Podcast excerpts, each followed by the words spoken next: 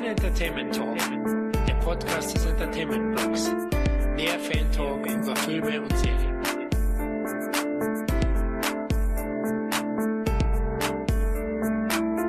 Hallo und herzlich willkommen zu unserem Ostcast 2018. Hier ist der Florian und dieses Jahr möchten wir wieder gemeinsam unsere Eindrücke zur wichtigsten Awardshow des Planeten loswerden. Ja, wer ist mit mir auf dem roten Teppich? Hi, hier ist Christoph mit dir auf dem roten Teppich und ich kann berichten, die Stars sind da und ich bin genauso desinteressiert wie in jedem anderen Jahr. Ja, hallo, hier ist Kevin und ich muss auch sagen, die Oscars sind nicht so meins, aber man verfolgt das Ganze natürlich immer wieder und für den einen freut man sich mehr, für den anderen ein bisschen weniger, wo man, weil man sagt, Mensch, das ist wieder so ein typischer äh, Oscar gewollt und bekommen. Also, naja, aber das werden wir ja gleich besprechen. Schön, dass du das irgendwie gerettet hast, Kevin. Sehr gut. Hat er sehr gut gemacht. Ja, ich wollte schon sagen, da habe ich mir die richtigen ausgesucht.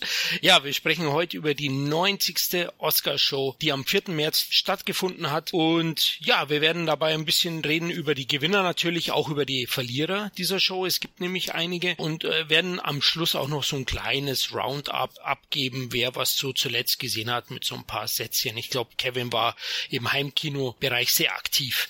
Ja, stimmt. Ne? Ich habe so einiges nachgeholt und auch die ein oder andere DVD-Premiere angeschaut. Ja, aber das werden wir so am Ende hin erläutern. Genau, da gibt es zum Abschluss noch so leichte Dönekes zum Erzählen. ich wollte gerade sagen, sind da vielleicht sogar zukünftige Oscar-Kandidaten dabei, Kevin? Oh. Eher weniger wahrscheinlich, es sei denn, es gibt irgendwie für Actionfilme Oscars dann, äh, obwohl es gibt hier, glaube ich, sogar für weiß ich, gibt es überhaupt einen Stunt-Oscar? Gab es das nicht früher mal, dass äh, irgendwelche Stunts ausgezeichnet worden sind? Das weiß ich gar nicht genau.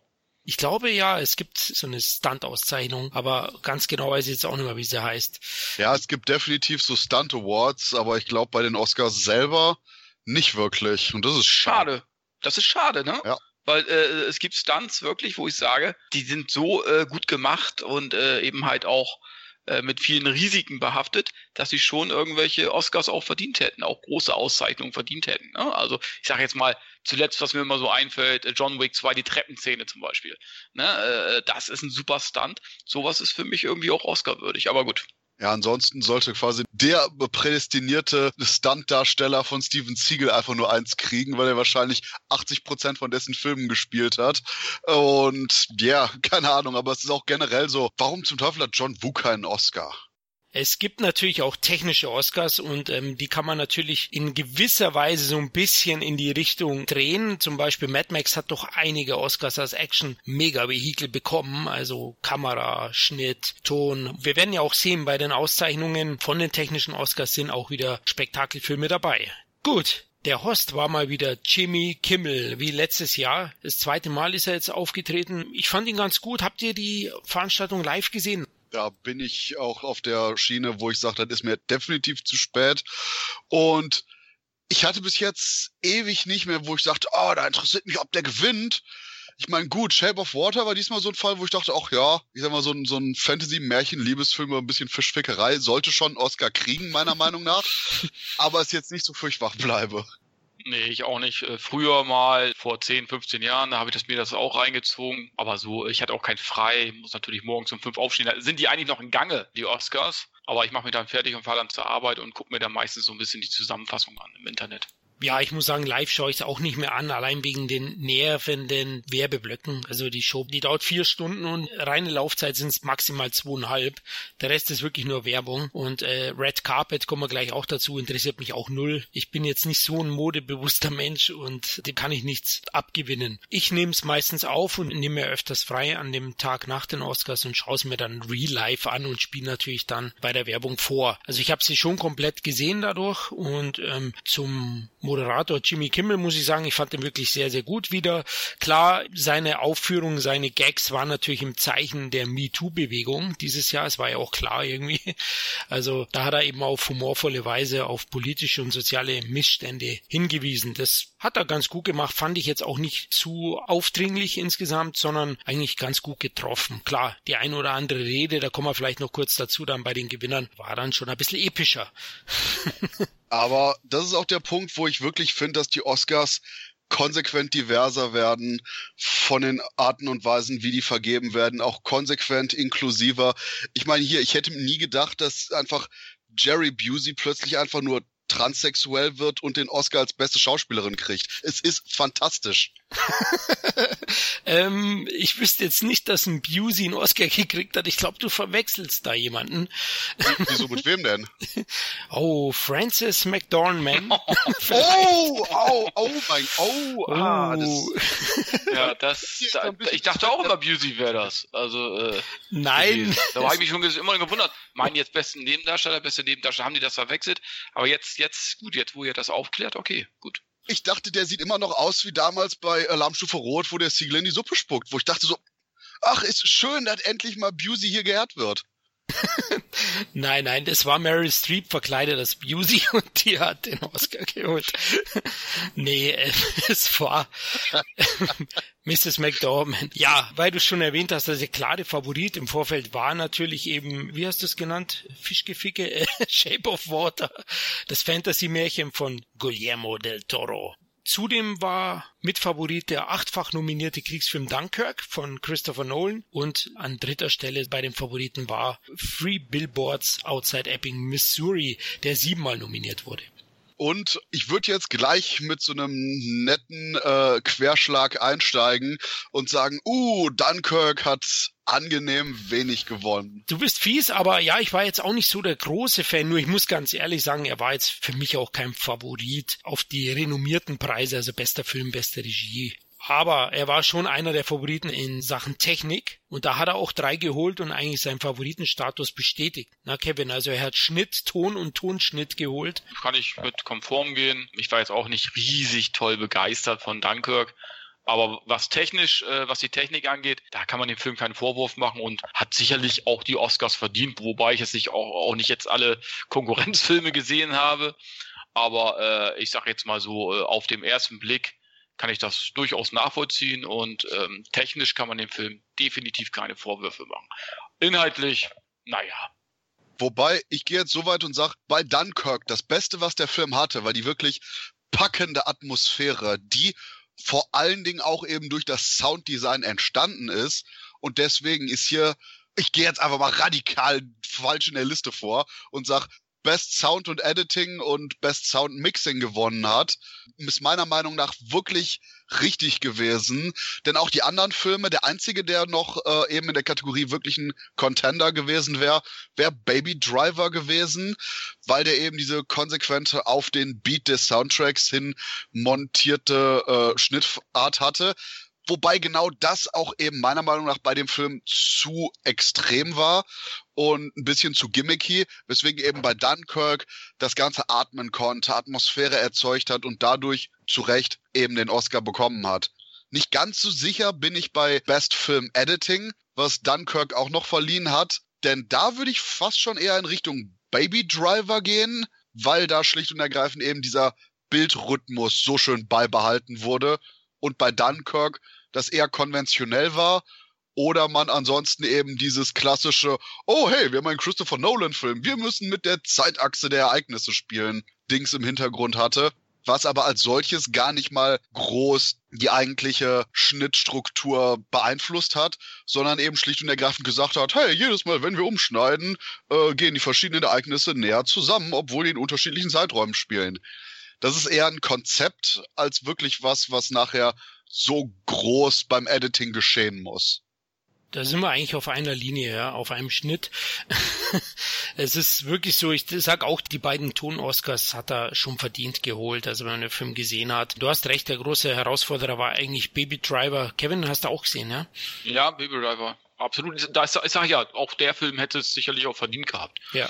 Aber es ist jetzt auch nicht schlimm, dass Dunkirk äh, jetzt in den Kategorien den Oscar geholt hat, also auch verdient. Also da habe ich jetzt nichts gegen auszusetzen. Bester Film äh, wäre was anderes gewesen. Da hätte ich von vornherein gesagt, mm. Genau, sehe ich auch so. Ich denke, vielleicht hat ihnen da geholfen, auch bei dem Oscar für den Schnitt, dass es eben ein Kriegsfilm ist und dass Nolan dahinter steht. Es kann durchaus äh, eine Rolle spielen bei solchen Entscheidungen.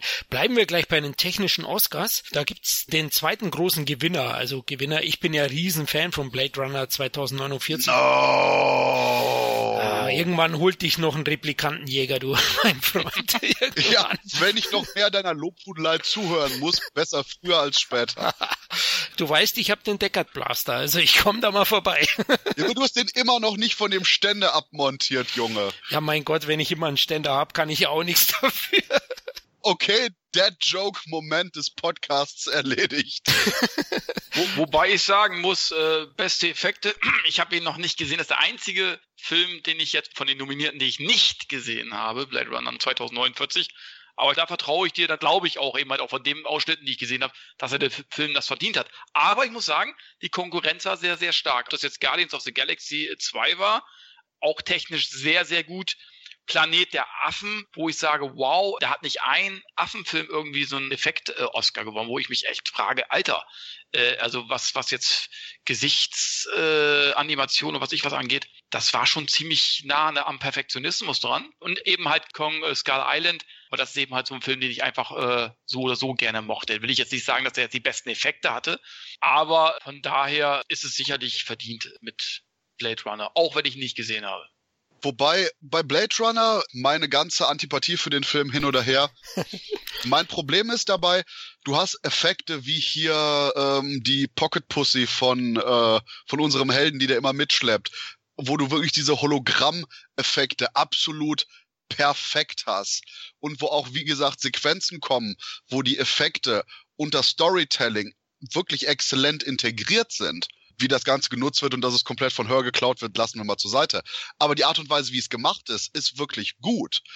Aber genau das ist der Punkt, wo ich bei anderen Elementen wirklich gedacht habe, so, hm, meinen die das jetzt so ernst? Zum Beispiel die Sache, wo er abstürzt bei der riesigen Müllhalde, dass so ein richtig klassischer nicht wirklich gut ausgeführter Effekt ist, wo er irgendwie mit dem Raumschiff da reinsaust in eine Müllhalde, alles irgendwie antiseptisch wirkt, obwohl das Ganze quasi seit sonst was irgendwo verrottet und er da durchflügt mit seinem abstürzenden Raumschiff und man diesen klassischen alles im Computer, bis auf eben Ryan Gosling, der irgendwo von einem Greenscreen in irgendeinem Cockpit zappeln darf, reingesetzt hat. Und das sind so Sachen, wo ich dachte, hm, er war vielleicht eben dieses grim and gritty, dieses realistische, was man auch eben beim Original hatte, wo überall alles dreckig, alles voller Texturen auch war, wo man dieses reale Gefühl schon beim Betrachten hatte, wo das in den Sequenzen wiederum fehlte, weil Blade Runner 2049 eben diese konsequent, ja, gelackte Sci-Fi-Optik hat, ob das jetzt vom Design her der Kostüme ist, bis eben auch bei den Effekten, weswegen ich in dem Fall zumindest so halbwegs objektiv sag, dass ich War of the Planet of the Apes den Oscar gegeben hätte, weil da konsequent mehr eben die Visual Effects mindestens so gut waren, wenn nicht besser, wobei Planet of the Apes 3 auch so zwei, drei Ausfälle hatte. Aber weil das eben konsequent für Storytelling gesorgt hat und man irgendwann einfach vergessen hat, dass das wirklich Computereffekte sind, denen man hier zuschaut. Bei mhm. Blade Runner war das immer noch eher dieses klassische, hier guck mal, jetzt passiert was, dafür setzen wir einen Effekt ein, anstatt dass das wirklich quasi der Kern des Films war, der geliefert wurde. Ich denke auch Planet der Affen 3. Man hätte sich jetzt nicht beschweren dürfen, wenn er es wenn geschafft hätte. Wenn er dafür einen Oscar bekommen hätte, dann hätte wäre auch keiner böse gewesen, ne? Aber ich denke schon, dass Blade Runner das schon irgendwo verdient hat. Naja, und Star Wars da sind wir uns, glaube ich, alle sich äh, alle einer Meinung, dass der dass der keine schlechten Effekte hatte, natürlich nicht, aber dass die einfach auch mittlerweile zu gewöhnlich sind. Right on. Ja, würde ich auch sagen. Ich meine, er wurde ja immerhin nominiert, also er zählt zu den 15 besten Effektfilmen des Jahres Star Wars, aber ja, ja. Er, er hebt sich halt nicht mehr ab. Das ist vorbei. Die Ur-Trilogy, da hat ja wirklich jeder Teil einen Oscar bekommen und schon bei den Prequels hat's angefangen. Wirklich seitdem gibt's eigentlich keinen Oscar mehr seit der Rückkehr der Jedi-Ritter für einen Star Wars-Film. Und äh, es wird auch schwerer. Also wenn ich den Trailer von Solo sehe, ich hoffe, die Effekte sind noch nicht ganz fertig, weil sonst glaube ich, ist das einer der schwächsten oder der schwächste Star Wars-Film mit Effekten, so wie das bisher ausgesehen hat. Aber zu Blade Runner wollte ich auch noch mal kurz sagen, ich würde weitestgehend sogar das unterschreiben, was Christoph sagt. Allein für die Was? Was passiert hier gerade? ja, es geht, es geht jetzt um die Effekte und Planet der Affen. Survival, wie er in Deutschland hieß. Der hätte es eigentlich schon verdient für die Gesamtleistung der, der mhm. Trilogie, ja. Also weil keiner von denen, wie Kevin erwähnt hat, einen bekommen hat und die Motion Capture, die sind teilweise wegweisend, was die da produziert haben oder inszeniert haben und äh, die hätten es schon verdient gehabt. Trotzdem habe ich mich natürlich als Blade Runner Fan sehr gefreut, dass er ihn geholt hat und es ist jetzt keine Fehlentscheidung. Für mich ist er klar Platz zwei. Also für mich war klar entweder Planet oder Blade Runner, weil Blade Runner eben noch dieses zwischen dem handgemachten und den den, den Trick-Effekten oder diesen Effekten mit, mit der künstlichen Dame, die fügen sich schon recht gut ein und, und äh, das hat zum Beispiel in Guardians nicht so, der dann teilweise wie so ein ja reines Computerspiel Cartoon. wirkt. Ja, oder Cartoon, ja. Und das hat mich nicht so beeindruckt. Aber es ist jetzt keine krasse Fehlentscheidung, aber ich hätte es auch Planet der Affen gegönnt. Den anderen Oscar, den Blade Runner gleich noch dazu bekommen hat, ist mehr als hoch verdient und ich habe eher Tränen in den Augen ist übertrieben, aber ich habe echt mit dem Mann gelitten. Roger Deakins hat jetzt mit seiner 14. Nominierung endlich das erste Mal den Oscar bekommen für Blade Runner 2049 und das hat er mehr als verdient, oder? Also Deakins ist generell einer, der schon längst den Oscar verdient hätte. Ja. Von daher, ich mochte zwar nicht so sehr den eben extrem cleanen Look von dem Film, aber der so oder so, der Streifen sah großartig aus, da gibt es gar nichts zu sagen. Und Deacon hat eben, wie du schon sagtest, endlich mal den Oscar verdient.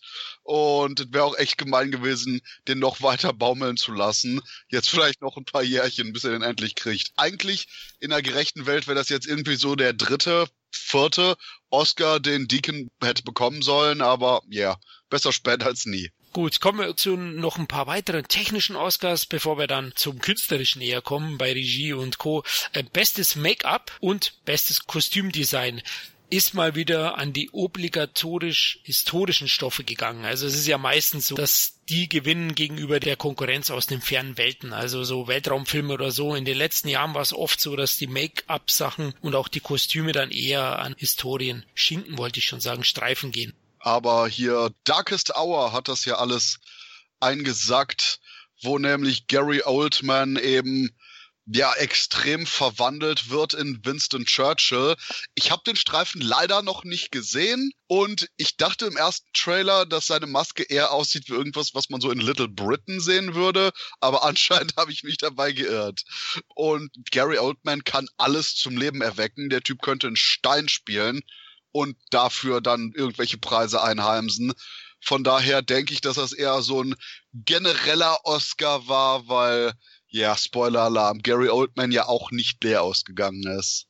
Richtig, genau. Und bestes Kostümdesign hat dann der seidene Faden erhalten, der einer der großen Verlierer geworden ist des Abends, hatte sechs Nominierungen, bekam am Ende nur diesen Oscar fürs beste Kostümdesign. Ja, Gary Oldman, komm, hüpfen wir gleich zu die Darsteller, weil ich meine, die Leute, die wollen nicht viel Zeit verlieren. Wir kommen jetzt zum besten Hauptdarsteller und das war Gary Oldman. Und in Verbindung mit dem besten Make-up hast schon recht. Ich glaube, die haben sich beide ein bisschen gegenseitig auch gepusht oder sich geholfen, die Auszeichnung zu erhalten. Hat er ihn endlich bekommen, den Oscar. Ne? Er hat ja auch bis dato noch keinen gehabt du weißt schon, dass du die Situation jetzt absolut versaut hast und hättest sagen können, ja, es war aber dann doch Gary Busey.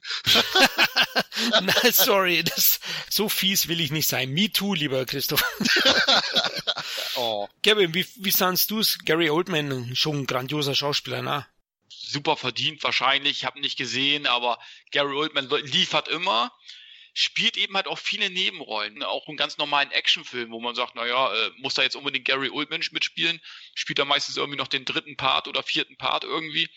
Moneymaker, was auch immer, und haut dann aber mal wieder wieder so einen Film aus wie Darkest Hour eben halt, wo er um die Oscars äh, mitspielt zum Beispiel. Ne? Das ist eben halt auch sehr interessant bei Gary Oldman. Also viele, sag ich mal, Durchschnittsware, aber dann kommt auch immer wieder so ein Top-Film irgendwie drin. Ne? Also er hat eine sehr, sehr gute Mischung auch mit seiner äh, Rollenauswahlen. Und äh, anders ja wie zum Beispiel Daniel Day-Lewis, der ja nur äh, gefühlt äh, zehn Filme gemacht hat in seinem Leben irgendwie, weißt du? Äh, wo dann auch jeder Film irgendwie ein Oscar-Film war irgendwie, ne? Ähm, aber äh, Oldman immer gut, ob das jetzt Leon der Profi ist und so weiter. Was ich aber bei Gary Oldman gut finde, das ist auch einer, den erkennst du nie der sieht in jedem Film irgendwie anders aus. Ähnlich auch wie Daniel Day-Lewis, der sieht auch in jedem Film irgendwie anders aus. Und ich finde, das macht eben halt auch einen, äh, einen, guten Darsteller aus, wenn der, egal wie er aussieht, egal welche Maske der trägt und so weiter, immer Höchstleistung abliefert. Also ähm, von daher ähm, gehe ich einfach mal davon aus, dass Gary Oldman das definitiv verdient hat. Ich sag mal so, wenn Gary Oldman wie irgendjemand aussah in Darkest Hour, dann wie sein Charakter aus Hannibal. ja, ich denke auch. Also hochverdient, ich habe ihn auch nicht gesehen, aber wir gönnen es ihm einfach auch als Filmfans. Der Mann hat schon viele großartige Leistungen abgeliefert. Er ist sehr unglaublich vielseitig und hey, Daniel Day-Lewis, der wird ja langsam naja. zur, zur männlichen Meryl Streep. Dem wie, wie Oscars hat er jetzt gewonnen? Drei? Ich weiß es gar nicht. Daniel Day-Lewis? Also Minimum zwei, ne? Also für mein linker Fuß, glaube ich, und auf jeden Fall für Der Will Be Blood. Was einer meiner Lieblingsfilme ist bis heute. Ja, großartiger Film. Ist ja auch dasselbe Team, ne, wie beim Seiden im Faden. Auch derselbe Regisseur. Aber er ist ja eigentlich immer nominiert, ne? Wenn, er spielt ja nicht so oft Daniel Day-Lewis, aber wenn er dann kommt, klar, er kriegt dann auch immer diese Stoffe und er ist ein grandioser Schauspieler, dann ist er auch immer nominiert. Aber hey, wir freuen uns für Gary Oldman. Daniel Day-Lewis hat drei Oscars bekommen und eben für Mein linker Fuß, There Will Be Blood und Lincoln 2012. Oh, stimmt, das war der, den ich ihm nicht gegönnt habe. Wo ich auch sagen muss, Lincoln ist dann wieder so ein, so ein typischer Oscar-Film, ne, der so ge gewollt Oscar, ja. Also äh, ähnlich wie ich jetzt äh, Denzel Washington hier ähm, mit seiner Nominierung äh, unterstellen würde, irgendwie. Das ist so ein typischer Oscar-Film irgendwie. Also ich so fand Lincoln echt gut. Also. Okay, ich äh, fand ihn auch gut, aber jetzt nicht echt gut, nur gut.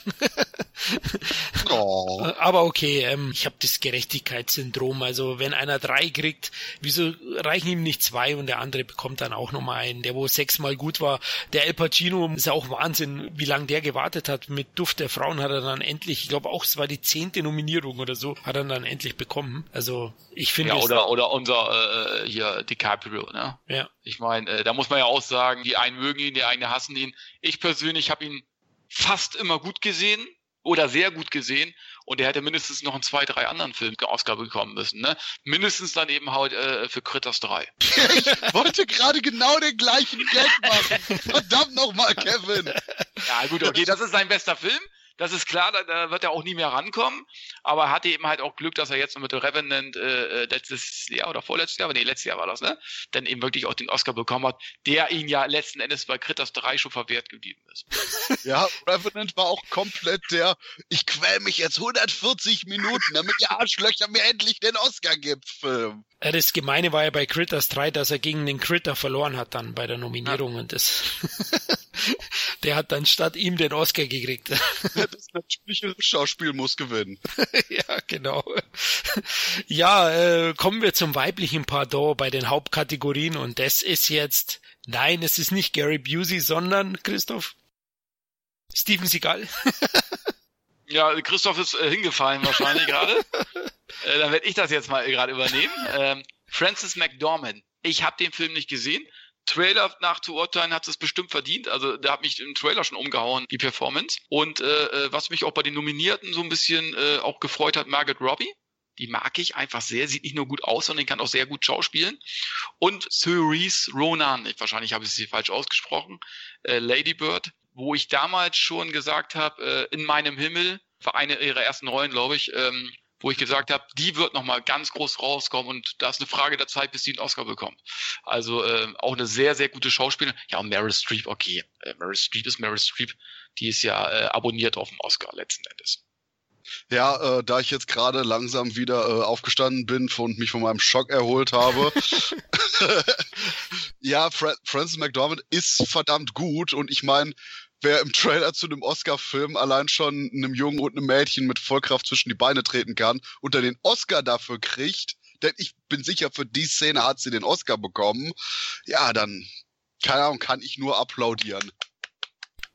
Ja, ich finde auch absolut äh, verdient. Ich habe den Film ja gesehen und äh, es war für mich eigentlich auch der große Favorit auf alle Hauptkategorien. Hat er am Ende nicht bekommen. Vielleicht war er ein bisschen zu bissig für die Academy, aber sie war schon eine der großen Stärken. Wobei ich manchmal denke, sie spielt sich fast selber, weil sie ist schon so ein bisschen eine schrullige Person. Da hatten wir ja dann die wunderbare Rede mit den Frauen, die mehr in Hollywood tun sollen. Und abgesehen davon, dass wir ein Jahr hatten, wo quasi mehr Filme von Frauen gedreht wurden als jemals zuvor und hast du nicht gesehen, aber yeah, me too. ja, genau, da kam ihre leidenschaftliche Rede und sie hat ja alle Nominierten aufgefordert, aufzustehen und zu zeigen, ja, Frauenpower sozusagen. genau. Ja, kommen wir zu den Nebendarstellern. Auch hier hat Free Billboards einen Oscar bekommen. Es war praktisch das Darstellerkino des Jahres, nämlich Sam Rockwell als ja rassistischer Cop. Christoph, du hast den Film ja auch gesehen, also er ist schon. Nein, ich habe bis jetzt drei Chancen verpasst, den Film zu gucken. Gott will nicht, dass ich den Film sehe. Es kommt immer was dazwischen. Von daher, ich bin mir sicher, dass der Film richtig gut ist. Auch wenn ich langsam das Gefühl habe, dass es ein bisschen überhyped wurde alles. Aber wie gesagt, ich habe bis jetzt durch Schicksalsschläge, Schicksalssituationen und generelle Abgefucktheit es einfach nicht geschafft, diesen Film zu sehen. Wahrscheinlich, wenn ich die Blu-ray kaufe, schlägt bei mir der Blitz ein und alle Elektronik ist kaputt. So sehr will jemand nicht, dass ich diesen Film sehe. Gut, da muss ich dem Film zur Seite springen oder besser gesagt Sam Rockwell, der als bester Nebendarsteller ausgezeichnet wurde, hoch verdient. Ich bin auch ein großer Fan von ihm. Moon zum Beispiel oder Tricks von Ridley Scott, da habe ich ihn auch sehr geschätzt. Er ist wirklich ein großartiger Schauspieler, der sehr, sehr oft auch in Nebenrollen spielt und hier wirklich eine Meisterleistung abliefert. Woody Harrelson war ja auch nominiert für den Film, spielt auch sehr, sehr gut. Gibt manche Stimmen, die finden, er war besser, aber nein, nein, Leute, Sam Rockwell war schon besser. Deswegen hoch verdient und da habe ich mich richtig gefreut und wie Christoph immer sagen würde, yes, geschrien für meinen Sammy Boy. Obwohl, ich muss auch, habe mich auch für Willem Dafoe gefreut. Ich habe den Film zwar nicht gesehen, also Florida Project, aber äh, ich finde, der hat, hat sich so in den letzten Jahren auch so mehr so mit Nebenrollen und so beschäftigt und so weiter und auch so mehr oder minder äh, äh Durchschnittsfilme. Und da finde ich es eben halt auch gut. Den hatte ich gar nicht mehr auf dem Zettel eigentlich. Also dafür den freue ich mich eigentlich auch, weil das ist auch ein, einer der ganz großen gut hat Kevin das gesagt hat. Ich hatte nämlich genau den Punkt, Sam Rockwell ist cool, Willem Dafoe ist cool, aber wenn ich jetzt wählen müsste, Willem Dafoe ist cooler als Sam Rockwell. also von daher, meine mehr Sympathien hätte Dafoe gehabt in dieser Situation. Ach, ich finde die beiden, das ist fies, die beiden äh, aneinander zu stellen, sind beide einfach coole Schweine und hätten es beide verdient, ja. Ich kann mich noch erinnern, als Kind war Defoe nicht schon auch für Platoon da, damals nominiert, ich glaube auch mit Tom Berenger zusammen, die beiden als Nebendarsteller. Also Defoe hat ja durchaus schon einige Nominierungen gehabt. Ja, das war nämlich für Platoon und dann eben Nosferatu, beziehungsweise Shadow of the Vampire. Also auch schon das dritte Mal. Hoffentlich bekommt er noch mal eine Chance und dann, wenn Sammy Boy nicht dabei ist, dann kriegt er ihn. Beste Nebendarstellerin, oh, die kenne ich gar nicht so gut und ich habe ja I, Tonya gar nicht gesehen. Alison Jenny hat da den Oscar bekommen und anscheinend auch war sie klare Favoritin. Sie hat im Vorfeld schon einige äh, Auszeichnungen wichtige bekommen und somit hat es, glaube ich, keinen überrascht, dass sie den vierten Darstellerpreis eingeheimst hat. Kenne ich auch nicht. Ich kenne auch nicht Leslie Manville.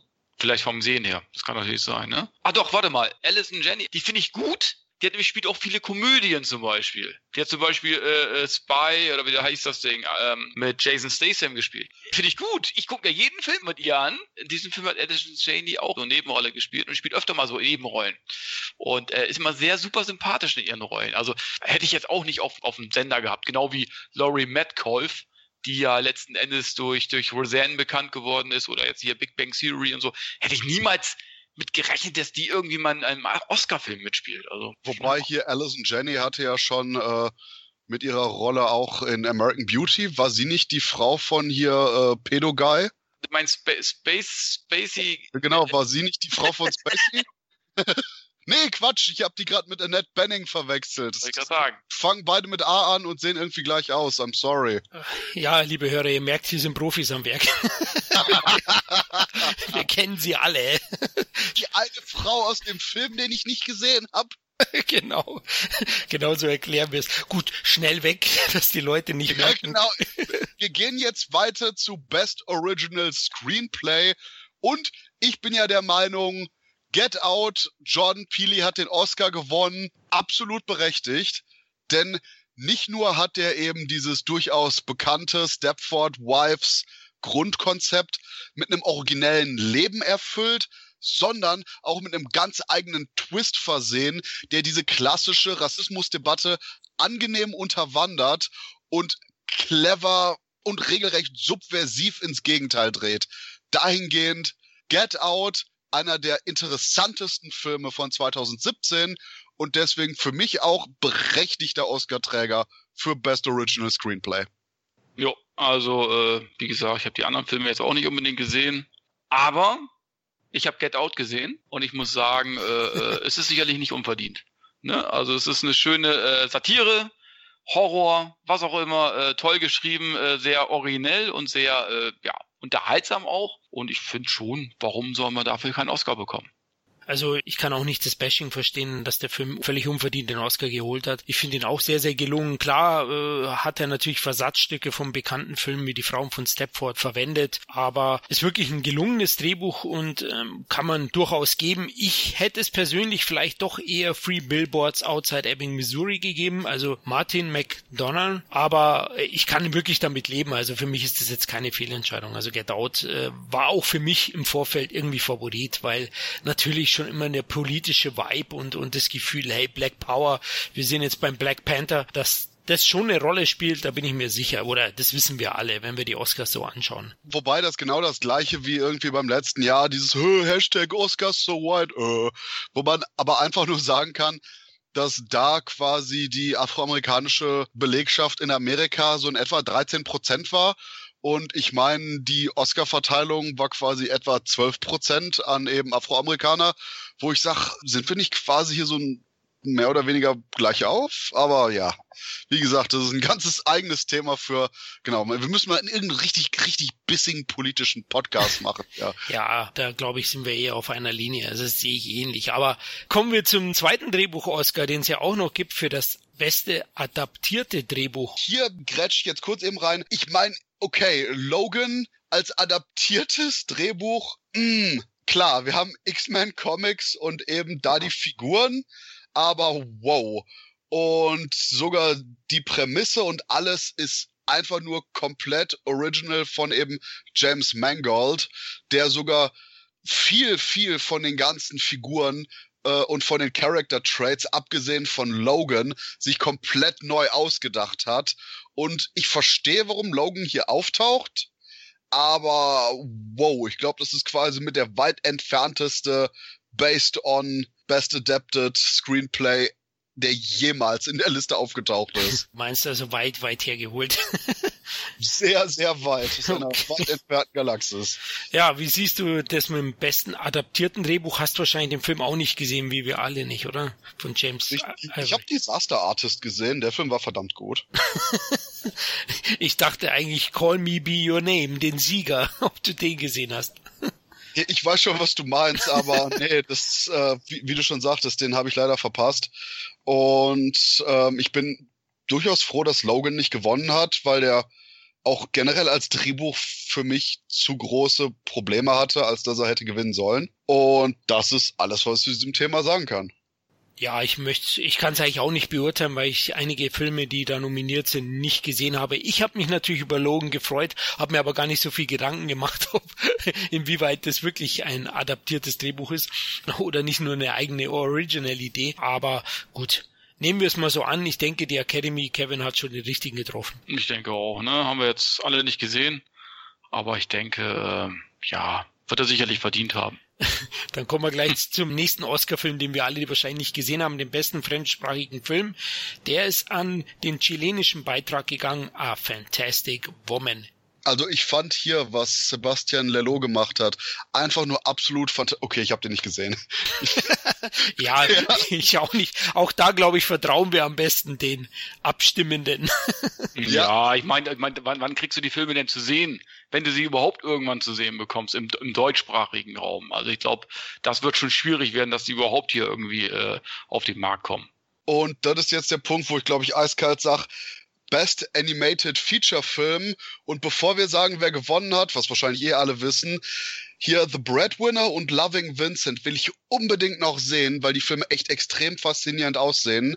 Besonders Loving Vincent, der quasi generell als Film über Vincent van Gogh in dem Stil seiner Gemälde gemacht wurde, sieht einfach nur fantastisch aus. Oder auch eben The Breadwinner mit seinem sehr einfachen, regelrecht manga-artigen Cartoon-Stil von einem jungen Mädchen in einer von Taliban kontrollierten Afghanistan. Es sieht fantastisch aus. Ich will diesen Film sehen und bin da äh, richtig gespannt drauf.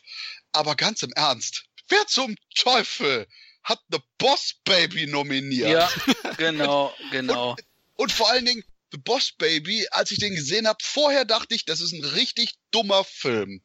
Als ich den gesehen habe, dachte ich, wow, das ist 90 Minuten LSD Deluxe denn der Film hat so viele einfach nur absurde Ideen. Ich würde schon fast sagen, weil der dermaßen absurdes Kino präsentiert, ist der wahrscheinlich hier reingeraten. Quasi nach dem Motto, das ist so, als ob man Lloyd Kaufman, Dali und John Waters, wenn man die auf Crack setzt und sagt, hier schreibt man Drehbuch als Kinderfamilienfilm, kommt The Boss Baby dabei raus unglaublich und definitiv ein Film, selbst wenn man den Trailer gesehen hat und denkt, man weiß, was einen erwartet. Nein, nein, ihr wisst nicht, was euch erwartet. Boss Baby ist dahingehend schon was, wo ich ernsthaft sagen würde, das muss man einmal erlebt haben, um zu sehen, welche Art von cineastischer Drogenkultur als Familienfilm verkauft wird. Ja, kann ich nur äh, unterschreiben. Also Baby Boss kann ich absolut nicht nachvollziehen, dass der nominiert worden ist. Äh, ich fand ihn auch inhaltlich. Ich habe mich gelangweilt bei dem Film. Äh, natürlich vom Marketing her war das natürlich eine super Strategie, ne? Äh, so ein äh, Baby als Boss, natürlich große Klappe, bla bla bla, äh, kombiniert alle herum. Kommt natürlich immer gut, auch in der Werbung. Da brauchst du zwei, drei gute Sprüche und das Ding wird ein Hit. Aber ich glaube, insgesamt, Coco äh, hat es, glaube ich, auch schon verdient. Oh, du hast es verraten, aber ganz im Ernst, ähm, Fandst du nicht auch, dass Boss Baby echt total absurd war ganz oft? Ich saß ja. nämlich da und dachte einfach nur, was passiert hier? Wir haben jetzt Astralprojektion, hier diese komische Babymaschine, die Verfolgungsjagden. Ich so, what? Dann kannst du auch Sausage Party äh, nominieren. Also, ähm, das sind irgendwie zumindest fluchende Bockwürste. Ja? Wobei ich da sage, Boss Baby war verrückter als Sausage Party. Sausage Party hat brillante letzte 15 Minuten und ansonsten äh, Seth Rogen, der wahrscheinlich gerade an seiner Bong hängt und irgendwelche, wäre es nicht lustig, wenn ein Würstchen die ganze Zeit Penis sagt. Sein ebenfalls stonter Produzent, ja, aber man sieht ja. eben halt auch anhand der Nominierung eben halt, dass es eben halt animationstechnisch letztes Jahr jetzt nicht so super Filme gab. Wenn jetzt Ferdinand, ich will jetzt nichts gegen Ferdinand oder so sagen, aber wenn solche Filme schon nominiert werden, hm. Ja. Also ich, ich finde so, äh, da gab es schon äh, stärkere Jahre, was Animationsfilme angeht. Ferdinand war unglaublich blass. Hm. Ja, sehr durchschnittlich ist der. Finde ich auch, aber vielleicht hätte man auch außerhalb der USA mehr schauen sollen, aber vielleicht passt es jetzt gerade bei Trump nicht so. Im asiatischen Raum hätte es bestimmt den einen oder anderen Streifen gegeben, der nominierungswürdig ist. Ähm, aber ich denke auch mit Coco, ich habe ihn noch nicht gesehen, ich habe Boss Baby auch noch nicht gesehen. da habe ich noch einiges verpasst. Ich, ich habe immer gedacht, das Baby ist das von Roger Rabbit und hat jetzt einen Solofilm. Mhm. Aber es ist, es ist, es ist fast so. okay, alles klar. Es fehlt nur die, es fehlt nur die Zigarre. Oder hatte, sie, hatte er eine Zigarre? Ich weiß es gar nicht mehr. Hatte der nicht sogar eine Zigarre in einer ich glaub, Szene? Ich glaube, der hatte sogar eine. Ne? Also okay. nee, aber das, das alleine reicht ja schon, um dieses Mainstream-Publikum zu bekommen. Ne? Aber wir müssen zugeben, Boss Baby, seit Roger Rabbit haben sie ihm abgewöhnt, Frauen zwischen die Beine zu greifen. Aber Coco war echt brillant. Ich gehe sogar so weit und sage, Coco fand ich mit weitem Abstand den besten Pixar-Film seit Ewigkeiten, wahrscheinlich seit auf jeden Fall Toy Story 3, wenn nicht sogar darüber hinaus. Ich fand auch Coco besser als hier Inside Out, hier alles steht Kopf. Das mit den Emotionen, weil mir der Film zwischenzeitlich ein bisschen zu hibbelig war und hier und da ein paar ruhigere Momente gebraucht hätte.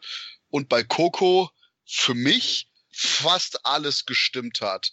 Und auch die Kreativität, die am Werk war, die Menschlichkeit in den Figuren, das war moralisch, emotional packendes Familienkino, wo man nicht nur unterhalten, sondern vielleicht sogar ein bisschen erwachsener rauskommt, weil man einfach eben merkt, wie man sich in verschiedenen Problemsituationen auch verhalten kann, dass es nicht immer alles leicht ist und eben trotzdem diese schöne Botschaft am Ende hat. Wie gesagt, Coco war brillant. Ja, Coco ist, hat nicht nur einen Oscar bekommen, sondern einen zweiten. Natürlich ist es auch fast schon typisch, dass, dass die Pixar-Filme, wenn kein Musical groß durchstartet, oder die Disney-Filme dem Filmsong-Oscar abräumen. Und diesmal war es auch wieder so. Das Ehepaar Lopez hat ihn wieder geholt. Die haben ja schon einen Oscar eingestiegen für Let It Go von Frozen und diesmal für Remember Me. Da sage ich einfach zu, ja, ja, der Song ist gut. Also ich muss ja auch sagen, ich habe die Show mir angeschaut und auch die musikalischen Präsentationen und da war Remember Me wirklich ein toller Auftritt. Der Song ist auch sehr eingängig und versprüht auch gute Laune. Ich fand zwar den besseren Auftritt und den besseren Song This Is Me von Greatest Showman von Coela Zettel. Die hat einen riesen Auftritt eigentlich abgeliefert und für einige Gänsehautmomente gesorgt und der hätte ich persönlich den Oscar eher gegönnt. Aber gut, mit Remember Me hat aus meiner Sicht den mindestens zweitbesten Song erwischt und kann damit absolut leben. Aber äh, Greatest Showman, wenn wir ja sowieso schon gerade bei dem Film sind, der ist ja auch ein Riesenerfolg, ein Riesenüberraschungserfolg, kann man sagen, ne? Da wundert es mich zum Beispiel, dass er noch nicht mal irgendwie nominiert war für, für bester Film oder so. Das hat mich so ein bisschen äh, verwundert, ehrlich gesagt. Das ist schwer für mich zu sagen, weil wir drei haben ihn ja, glaube ich, alle noch nicht gesehen und deswegen kann ich ja einfach vom Gefühl her, ja. ja. weil der so gehypt wird und auch so überraschend äh, erfolgreich ist und anscheinend ja auch ein Publikumsmagnet äh, irgendwie ist. Da wundert und gerade solche Filme ähm, spielen ja bei den Oscars meistens auch irgendwie noch eine Rolle, aber wundert mich eigentlich. Ja, ist schon komisch gewesen eigentlich. Ähm, hat auch kein Oscar am Ende abgeräumt, auch nicht äh, beste Filmmusik. Aber wir kommen gleich noch dazu, zu einem großen Abräumer, nämlich Shape of Water. Jetzt sind wir bei den letzten vier Kategorien, die wir eigentlich durchsprechen müssen. Und äh, die hat eben der große Gewinner des Abends abgeräumt. Einmal beste Regie und bester Film und jetzt ihre Bühne, Herr Amphibien, Mensch, Christoph. Der Shape of Water auch bestes Production Design und was war noch? Beste Filmmusik. Ah, okay. Gerade auch, weil eben Shape of Water sich mit vielen Themen beschäftigt und quasi auch dem Kino an sich. Ich habe das Gefühl, die Oscar-Typen haben doch immer so eine Vorliebe wie, hm, hier haben wir einen Film über Filme. Huh, that's deep, yo. Und dann eben quasi dafür auch noch eher was springen lassen. Aber Shape of Water hat all diese Elemente eben auch inhaltlich gut miteinander verbunden und ich kenne etliche Leute, die meinten, dass ihnen die Beziehung zwischen eben unserer Protagonistin und ja, dem Schrecken vom Amazonas nicht so ergriffen hat. Persönlich hatte ich nicht das Problem, aber ich verstehe, was sie meinen, dass man quasi da die Beziehung vielleicht noch mit zwei, drei Szenen einfach etwas hätte intensivieren können. Und ich meine jetzt nicht mit einer Sexszene, sondern eben halt, dass das Ganze noch einen etwas langsameren Ablauf hat, eben von der ersten Annäherung zu, hey, hey, hey, ich werde mein Leben einsetzen, um ihn zu retten. Aber da das Ganze auch quasi konsequent aus ihrer Perspektive ist und mit den Emotionen, die sie da reinlegt und deutlich weniger aus seiner Perspektive, wäre übrigens meiner Meinung nach eine perfekte Idee für eine Fortsetzung, quasi ein parallel laufender Film, der früher beginnt, wo wir unseren Schurken haben, der ihn fängt und dann eben in das Labor bringt, damit dann die parallel die Geschichte aus der Fischmensch-Perspektive erzählt wird. Aber wie gesagt, ich freue mich, dass der Toro jetzt nicht nur den Oscar dafür gewonnen hat, sondern auch mal wieder einen Film gemacht hat, den ich richtig mochte. Und das ist nämlich irgendwie seit Pans Labyrinth nicht so recht passiert. Also ich finde auch, insgesamt hat das sicher verdient. Ich meine, er war der große Favorit mit 13 Nominierungen und ich habe ihn ja auch gesehen, er hat mir sehr gut gefallen. Ist wirklich ein magisches Märchen, ein klassischer Hollywood-Film, da hast du schon recht. Das ist natürlich interessant, weil La La Land letztes Jahr gewonnen hat und der hat ja eigentlich auch Hollywood gefeiert und das Kino an sich. Anscheinend äh, hat man da gute Chancen, zumindest hat La La Land ja die beste Regie letztes Jahr geholt. Äh, der liebe Warren Beatty oder Bonnie und Clyde haben ihm ja den besten Film damals verwehrt. Diesmal haben sie ja wieder den Umschlag geöffnet, aber diesmal ist alles richtig gelaufen mit Shape of Water. Da würde ich auch noch zusagen, dass eben vielleicht Shape of Water auch so ein Zeichen dafür ist, dass man trotz aller emotionalen Ernsthaftigkeit den inhaltlich irrealsten Film dieses Jahr, hm, ja, ich sag mal, die wichtigsten Oscars gegeben hat. Vielleicht ist das auch eher so ein wirklich zeitgeschichtlich wichtiger Punkt gerade, dass eben der Eskapismus, dass das Reinwerfen der Zuschauer in eine gänzlich faszinierende und fantastische Situation, die entrückt ist von der Realität, hier auch eben vielleicht wichtig war. Vielleicht ist auch gerade eben die Gesellschaft wieder an einem Punkt, wo man sagen kann, ja, wir brauchen wieder Filme, die auf emotionale Art und Weise packen und auch in Anführungszeichen real sind, aber das Ganze eben in Situationen übertragen, die etwas der Realität entrückt sind. Und ich frage frag mich jetzt, ob das ein Trend wird oder eben hier bei ein, zwei anderen Filmen von dieser Art und Weise bleibt. Und das finde ich dahingehend auch echt spannend, das eben im zeitgeschichtlichen Kontext jetzt zu sehen, um eben zu fragen, wie sehr Shape of Water da vielleicht echt so eine Art, ja, Symptom des aktuellen Zeitgeists ist.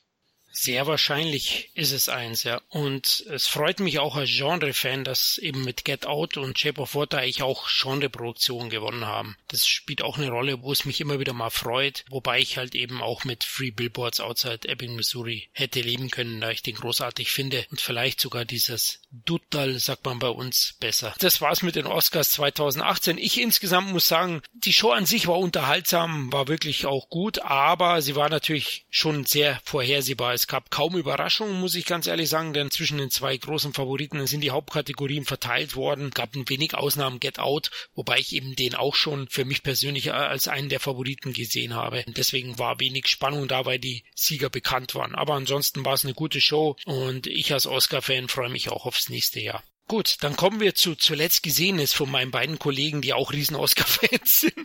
Ähm, Kevin, du wolltest doch mal ein bisschen losschießen. Ähm, Im Heimkino hast du ordentlich Blei gelassen. Ja, ich habe äh, einige Filme nachgeholt, auch Kinofilme natürlich, aber äh, auch direkt zu DVD-Produktionen. Zum Beispiel Blackwater mit Jean-Claude Van Damme und Dolph Lundgren, Boah. die beiden Actionhelden, wieder in einen Film vereint. Vergesst Universal Soldier 1, vergesst Expendables, vergesst äh, Universal Soldier 4. Ne? Was? Beiden, Niemals! Die beiden in einen Film wieder Blackwater. Zusammen müssen sie in einem U-Boot allen Gangster den Gar ausmachen. Ja, Leute, vergesst es einfach, was ich gerade gesagt habe. Jean-Claude Van Damme kämpft im U-Boot gegen böse Buben, macht das sogar sehr motiviert, macht Spaß, ihnen dabei zuzusehen. Dolph Lundgren hilft ihnen dabei, indem äh, Van Damme ihn aus einer Gefängniszelle befreit. Dolph Lundgren bricht einem das Genick, erschießt jemanden und verschwindet wieder aus dem Film. Also Van Damme hätte sie auch alleine erledigen können, die zwei Leute.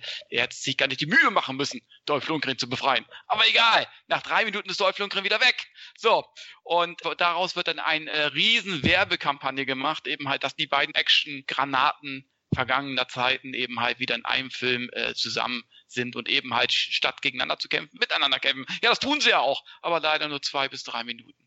Also Leute, brauche ich euch nicht angucken, obwohl Van Damme eigentlich ganz gut spielt in dem Film. Also für Van Damme-Fans, ja, kann man es machen.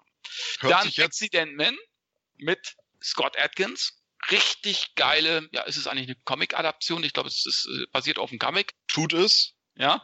Und ähm, Scott Atkins spielt halt die Hauptrolle, äh, äh, ist ein Gangster und äh, spielen eben halt auch noch äh, einige andere Gangster eine Rolle, die sich sozusagen immer in so einer in einer Bar treffen und der äh, Barkeeper ist äh, Ray Stevenson, der letzten Endes auch der Chef der Organisation ist und die bekommen halt immer wieder Aufträge, um irgendwelche Leute umzulegen. Die fragen auch nicht, wen sie umlegen und warum und weshalb, sondern sie legen einfach um und bekommen dafür Geld. Eines Tages wird aber die Freundin von Scott Atkins umgelegt. Und wer ist das? Einer von seinen Kollegen, der, die eben halt auch in der Bar sind. Ne? Jeder hat so bestimmte Fähigkeiten. Der eine ist ein Bombentyp, der andere macht gerne äh, Giftmorde äh, und so weiter und so fort. Und ja, dann muss eben halt Scott Atkins gegen zwei seiner eigenen Leute sozusagen kämpfen, weil er herauskriegt, dass die eben halt die Mörder sind. Ich werde es nicht so wie spoilern. Und letzten Endes muss er dann doch gegen alle antreten, weil die wieder äh, darum äh, auf ihn angesetzt werden, weil er letzten Endes ja die Organisation verrät und so weiter. Ne? Und Ray Stevenson ist eben halt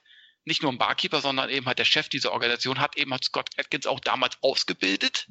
Gibt es auch schöne Rückblicke eben halt und so weiter und so weiter und so fort. Ja, und äh, Scott Atkins muss dann eben halt gegen diese ganze Truppe kämpfen und das macht richtig Spaß hat ein paar Längen, aber die Kämpfe sind gut bis sehr gut. Michael J. White spielt mit äh, als einer der Gegner von Scott Atkins, hat ein paar Kämpfe, leider wieder nur in der zweiten Reihe, also dem wünscht man eigentlich auch immer äh, größere Rollen eigentlich, äh, Michael J. White.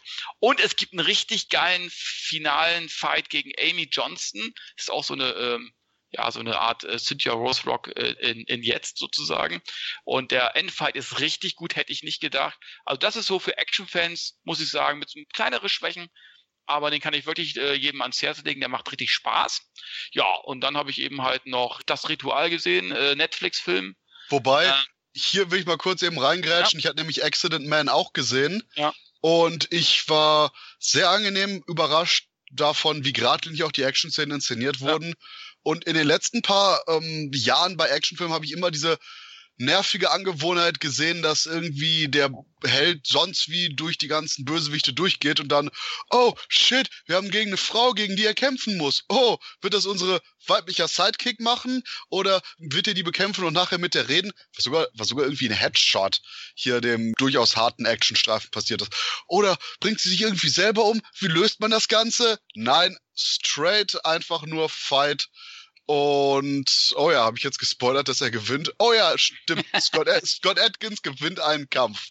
Äh, Spoiler-Alarm.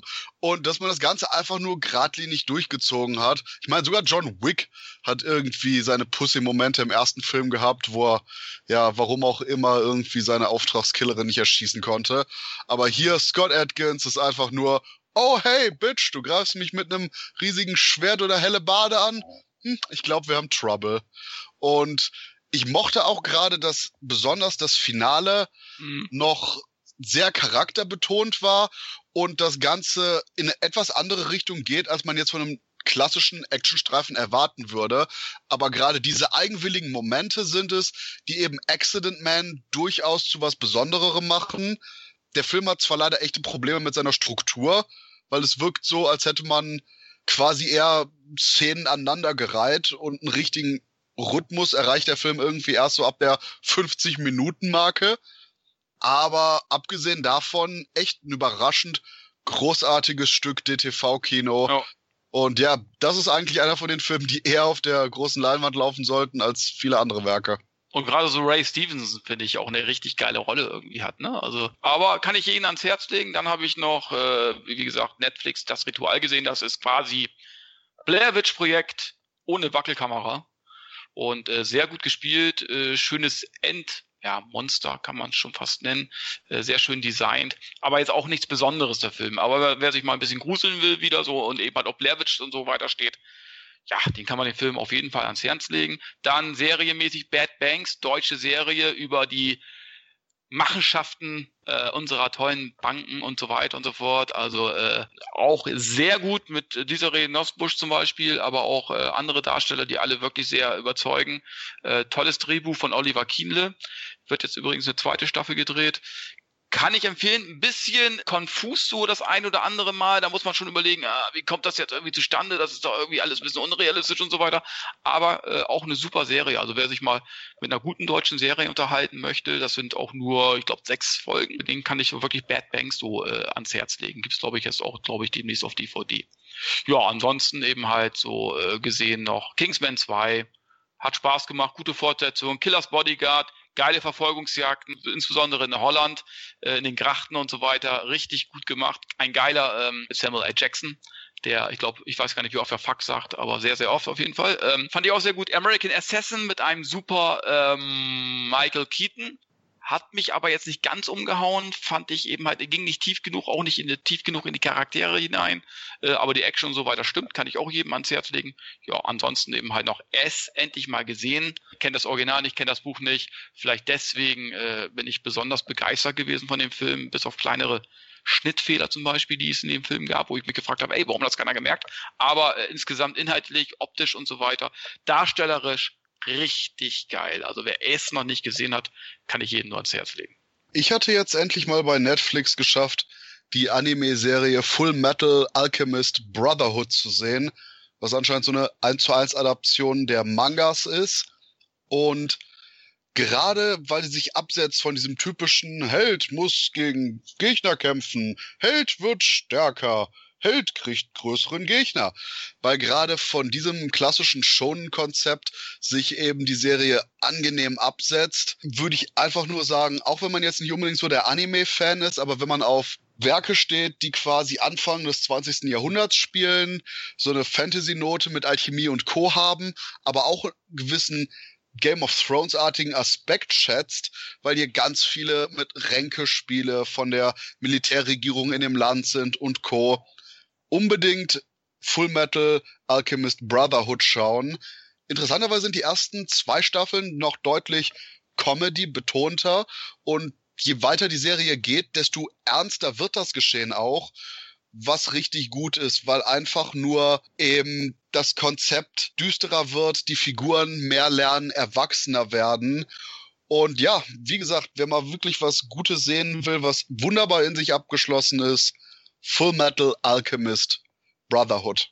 Oh ja, und falls ihr noch nicht Devilman Crybaby gesehen habt, müsst ihr das definitiv auch nachholen.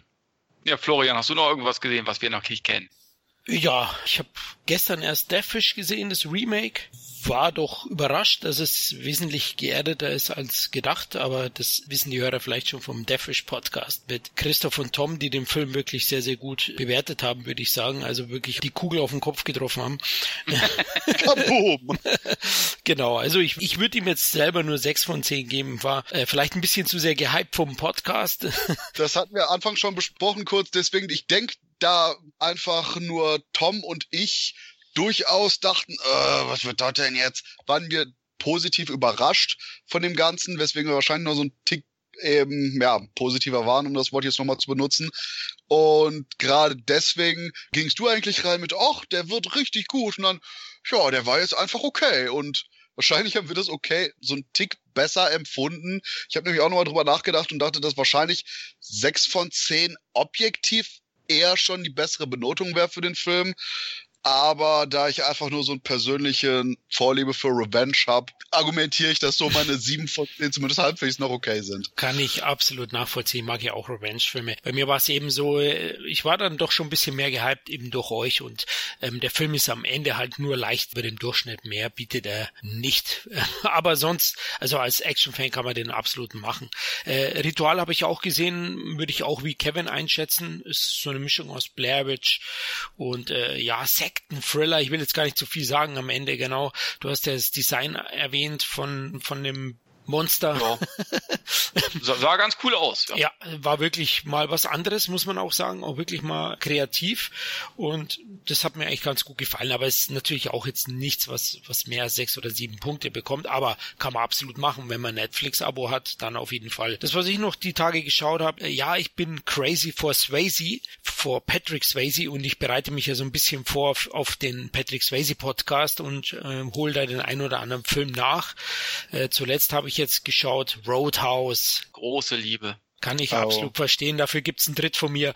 Ähm, und auch die anderen Filme, Rote Flut, muss ich sagen, hat auch was, Leute. Klar ist er reaktionär und hohl, aber er ist auch handwerklich verdammt gut gemacht. Und Nein! Der Film ist nicht so hohl, wie alle sagen. Der Film genau. hat gerade durch diesen Colonel, der konsequent ebenfalls die Schrecken des Krieges lamentiert und am Ende eben Spoiler-Alarm für den Film von 1984, am Ende eben quasi der Feind, der einzige ist, der sagt, nein, wir müssen Krieg beenden, ich werde jetzt meine Waffe niederlegen, ich ertrag das nicht mehr. Gerade deswegen verstehe ich nicht, warum alle immer so sehr auf die Hohlheit einprügeln von dem Film. Ja, weil da musst du, da musst du nämlich das Remake gucken. Äh, das, der ist nämlich an Hohlheit nicht zu überbieten. Oder Florian, willst du, willst du Christoph den Film schmackhaft machen? Nein, das Remake ist natürlich deutlich schwächer, verliert auch. Äh, trotzdem macht natürlich auch äh, die 84-Version einige böse Schnitzer und einige äh, aus heutiger Sicht sicher ärgerlich bis bis humorvolle Szenen, na? wenn der Papa im Autokino eingesperrt ist, noch sagt zu seinen Jungs, kurz bevor abgeführt wird, Recht mich! Es sind so, so Szenen halt, wo ich sage, ja, okay, freut mich natürlich. Damals war das einfach geil, aber du hast schon recht, klar, das ist ja der Kubaner, ne? Aber die Russen sind natürlich knallhart und böse. das hat damals dazu gepasst. Der Kubaner durfte ja noch so ein bisschen, ja, der hat ja amerikanisches Blut, ist ja selbe Kontinent. Deswegen durfte der noch ein bisschen so sein. Aber ja, den werden wir dann schon genau auseinandernehmen im Patrick Spacey Podcast, denke ich. Da will ich jetzt auch nicht zu tief greifen. Aber auf jeden Fall ist er sehenswert. Und was ich noch von Swayze jetzt zuletzt geschaut habe, ist die Outsiders. Auch ein toller Film, wirklich von Francis Ford Coppola. Ein Jugenddrama, wirklich großartige Romanverfilmung und äh, ein Wahnsinnscast. Wir haben nicht genug Zeit, um alle aufzuzählen. Neben Swayze spielt ja eigentlich da alle Schauspieler, die später Stars geworden sind, äh, irgendwie mit, ne? von Estevez über äh, Tom Cruise natürlich und so weiter und so fort. Genau, das habe ich so zuletzt gesehen. Wir können auf jeden Fall damit, glaube ich, abschließen, das Swayze-Thema. Wenn ihr Roadhouse noch nicht gesehen habt, macht das unbedingt. Und wenn ihr Roadhouse nicht mögt, Florian, was dann? Ich, ich kann mir das noch nicht mal vorstellen. Ja, da gibt's ja diesen einen Typen mit dem Stiefel, der hat da so eine Klinge vorne. Nein, Nein, Leute, dann schaut ihn nochmal an. Der muss euch ins Gehirn geprügelt werden, der Film, und dann liebt ihr ihn auch. ja, also gen genau, wer Roadhouse nicht mag, sollte sich in so ein Clockwork Orange-mäßiges Programm begeben, was einfach nur so lange den Film zeigt, bis man den liebt. Und man dann als kompletter Mensch dieses Programm verlassen darf. Und das ist ein Männerfilm. Also jeder Mann, der sich Mann nennen möchte, muss den Film gut finden. Du hast nicht nur einen richtig geilen Patrick Swayze, der an Coolheit eigentlich nicht mehr zu überbieten ist, ja? Nein, du hast einen fast noch cooleren Sam Elliott drin, der noch viel, fast viel geilerer ist als Patrick Swayze selbst. In der Tat. Genau. In der Tat. Und also, Leute, wer den nicht gut findet, als Mann, und auch alle Frauen natürlich, weil die haben nur geile Männer in diesem Film, ja? Und wir Männer haben auch noch eine geile Frau in dem Film mit Kelly Lynch. Die hätte ich auch gerne noch ein paar Tanzstunden mitgemacht. Naja, egal. Auf jeden Fall, äh, Leute, guckt euch den an. Roadhouse ist einer der besten Actionfilme Ende der 80er Jahre. Und sollte ich jemals irgendwo im Internet den Artikel lesen, warum aus heutiger politischer Sicht Roadhouse problematisch ist. Es ist der Moment, wo ich mir einfach nur eine Waffe kaufe und das Haus verlasse. Man, man, hört nur, man sieht nur noch Flammensäulen im Hintergrund, Polizei kommt, Feuerwehr kommt, von mir wird man nichts mehr hören. Es ist einfach nur quasi Ende aller Tage dann. Wir drücken auf den roten Knopf, wir sagen einfach nur Adieu zu unseren Leben und wir beenden einfach diese ganze dumme Idee, die wir Menschheit nennen. Und als obendrauf, als Sahnehäubchen, auch wenn es böse klingen mag, gibt's noch den Funny Fat Guy. Ja, wo gibt's denn sowas denn? ja, stimmt. Oh ja, falls äh, Sie, liebe äh, Hörerinnen und Hörer, nun nicht verstehen, warum wir über den Funny Fat Guy so gelacht haben, das liegt woran, Kevin? Ja, wir, wir haben eben halt meinen Audiokommentar einem Funny Fat Guy ja quasi fast gewidmet, kann man ja schon fast sagen. Äh, der Film hieß Bloody Pom Poms. Also Leute, wenn ihr euch diesen Audiokommentar anhören wollt und euch noch auch noch diesen Film währenddessen anschauen wollt, dann äh, kauft euch die DVD von CMV. Deswegen, äh, ja, den Cine Entertainment Podcast, der, der hat quasi Spin-offs, damit wir jetzt auch ganz live bei euch zu Hause eure DVDs und Blu-rays verschönern können. genau, richtig. Gut, dann sind wir am Ende angekommen von unserer großen, großen Oscar-Rückschau. wir freuen uns auf die kommende Blockbuster-Season, die geht ja jetzt dann los, ne? Die Summer-Season, so im März fängt's ja schon an mit einer hohen Schlagzahl an großen Filmen. Das ist der Punkt, warum zum Teufel kommen letzter Zeit bei etlichen Blockbustern, wie zum Beispiel Pacific Rim 2, Oh ja, hey, wir haben die Presseeinladungen verschickt. Wir laden Sie ein zu Hamburg, Berlin, München. Das war's. Was? Ja, das habe ich heute mitbekommen. Ja, ist natürlich ist schon wirklich ärgerlich auch für viele Kollegen von mir. Ich habe natürlich Glück mit München, aber es ist natürlich schon bei so einer Produktion, bei so einem Film. Ja, um jetzt mal Samuel L. Jackson zu zitieren, Motherfucker. Uiuiui. Ich glaube, wir müssen jetzt abbrechen. Ähm, Christoph will noch einiges rächen. Na? Du hast jetzt einiges auf dem Zettel. Wie gesagt, ich, ich habe den Roadhouse-Artikel nicht im Internet bis jetzt gesehen. Die Welt ist noch zu retten. Ich schicke ihn dir gleich. No! Notfalls schreibe ich ihn. okay. Ja, auch euch, liebe Hörer, vielen Dank wieder fürs Zuhören. Ihr wisst ja, wir freuen uns über Bewertungen bei iTunes, über Kommentare auf dem Entertainment-Blog oder auf unserem Facebook-Account, Twitter-Account, wo auch immer. Wir lesen gerne von euch und freuen uns über Feedback. Patreon auch schon oft erwähnt, bieten wir euch auch noch an. Also wenn ihr uns unterstützen wollt, macht das gerne. Auf Patreon sind wir da zu finden. Dann hoffentlich bis zum nächsten Mal. Macht's gut. Ciao. Tschüss. Und dran denken, wir haben sogar auch coole Patreon-Specials für euch. Bis dann. Cine Entertainment Talk, der Podcast des Entertainment Blogs. Mehr Fan Talk über Filme und Serien.